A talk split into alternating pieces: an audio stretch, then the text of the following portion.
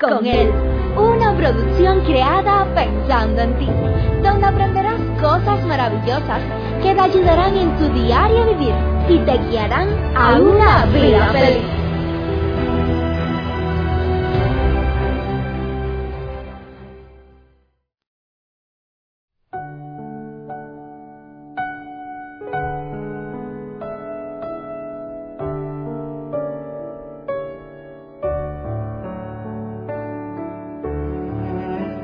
Creo que para nadie es un secreto que vivimos en tiempos de crisis. Vemos crisis financiera, crisis de alimento, crisis de identidad. Vemos crisis políticas, laborales, por donde quiera que miramos. Estoy seguro que todos nosotros en algún momento de nuestras vidas hemos experimentado no una, sino varias crisis. Es posible que hayas, hayan algunos de ustedes que me escuchan que en este momento estén pasando por alguna crisis.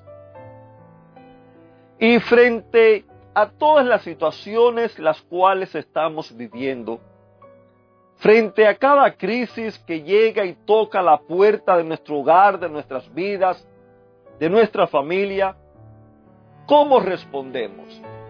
¿Qué hacemos con las crisis? ¿Cómo nos enfrentamos a ellas?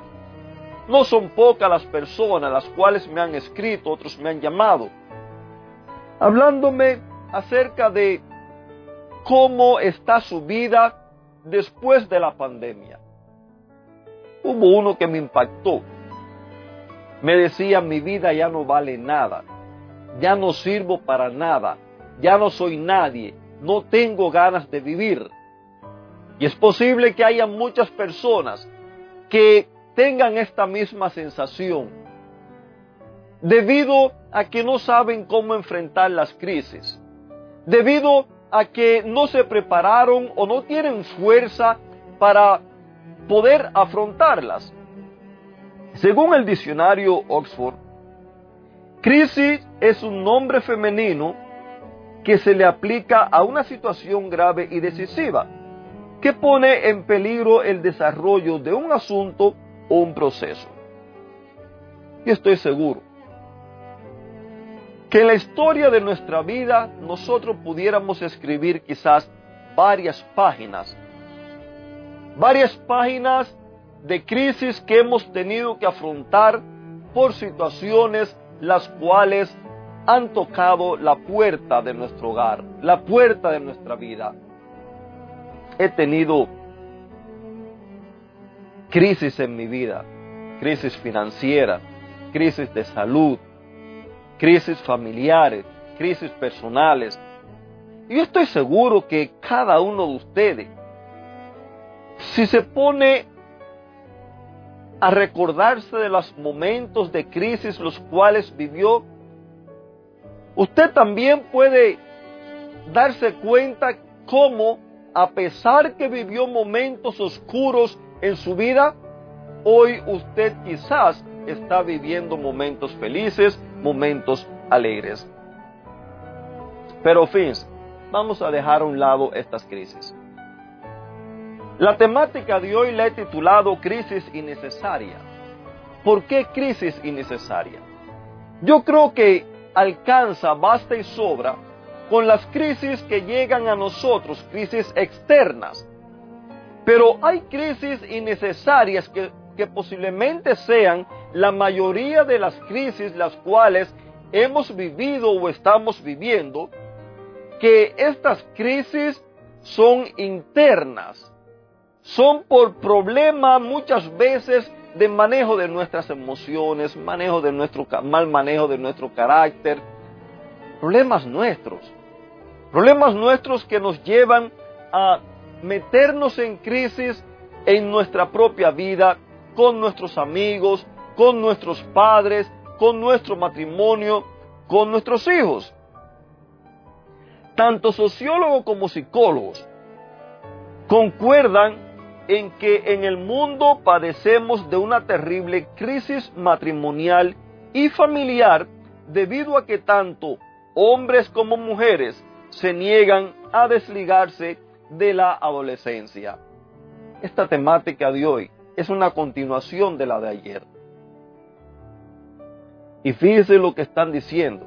Tanto los sociólogos como los psicólogos, ambos concuerdan que padecemos de una crisis matrimonial y familiar. Por eso le decía que basta con las crisis externas.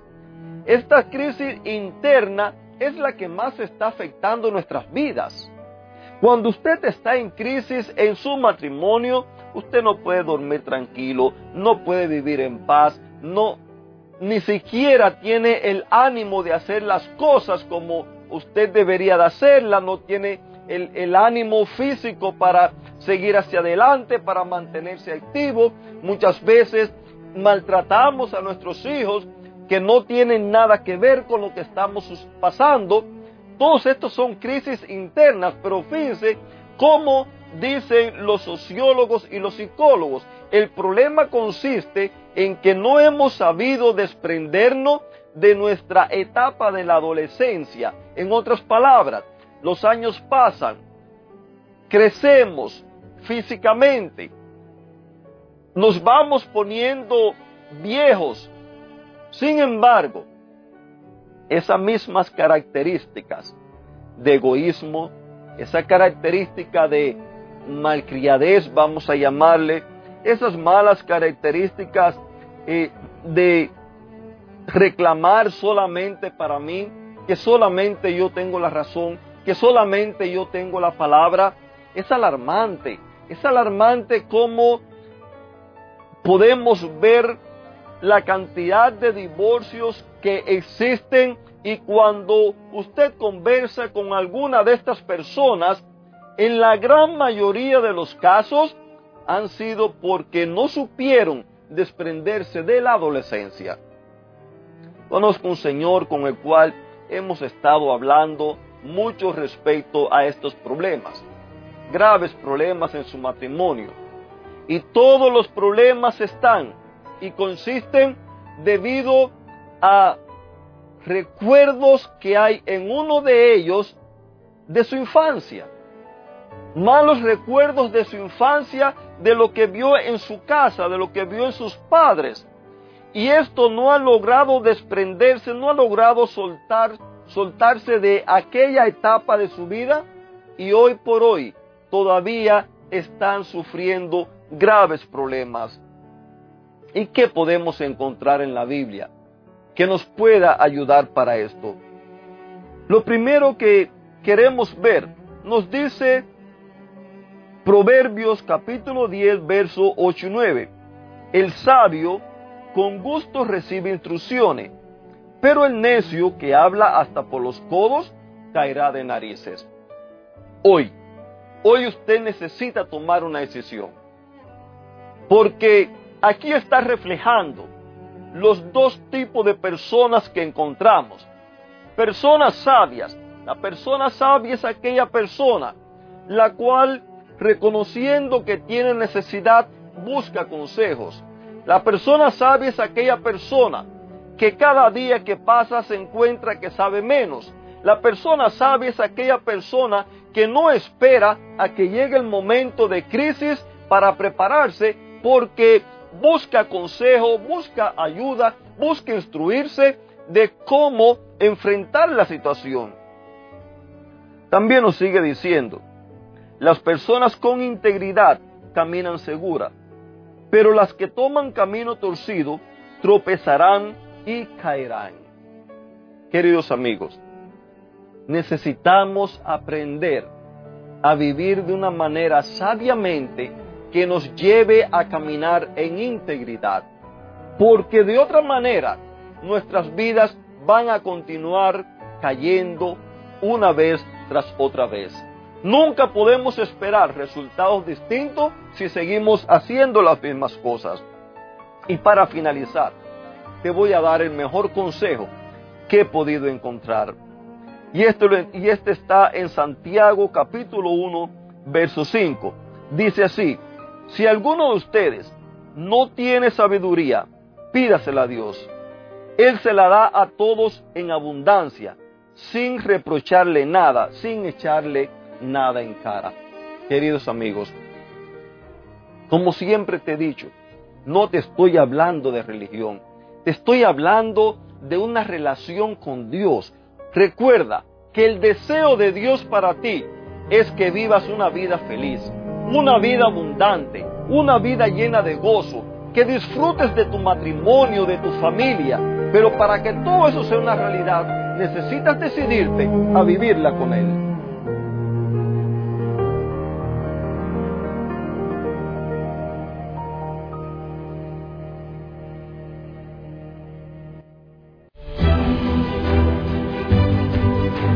Te esperamos en una próxima emisión. Recuerda que nos puedes encontrar en nuestras plataformas digitales iBox, Anchor y Facebook.